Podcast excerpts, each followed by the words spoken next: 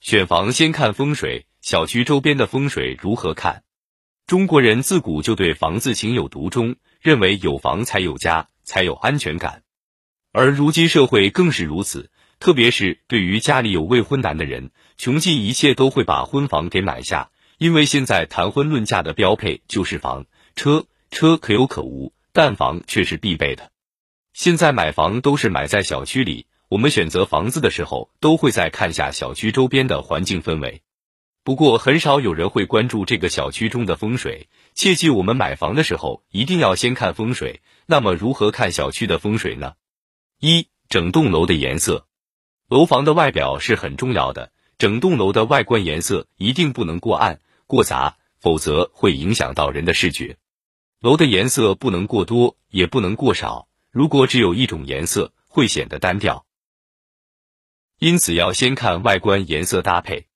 二、房子外树木过高，如果买的房子外面有树，而且树还比所住的楼层高，挡住了窗户视线是不行的，这样会挡住运势，让好的运势进不来，煞气出不去，久而久之就会影响到家中运势。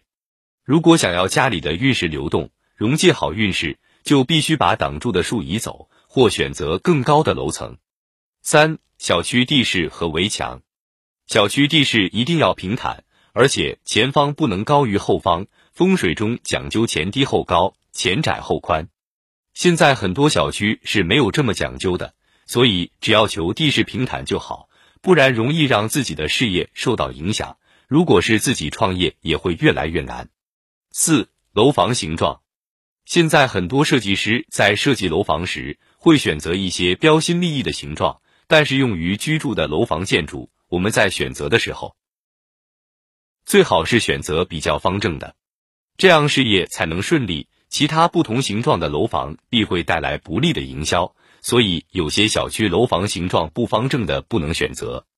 五、采光和空气，选房时一定要注意看房子的采光如何，空气是否流通，小区附近是否有易污染环境的。如果有不能选，我们选择房子一定是希望居住起来心情愉悦。如果外面气流不好，那么屋内空气质量就不好；如果采光不好，心情就好郁闷，对身体也不好。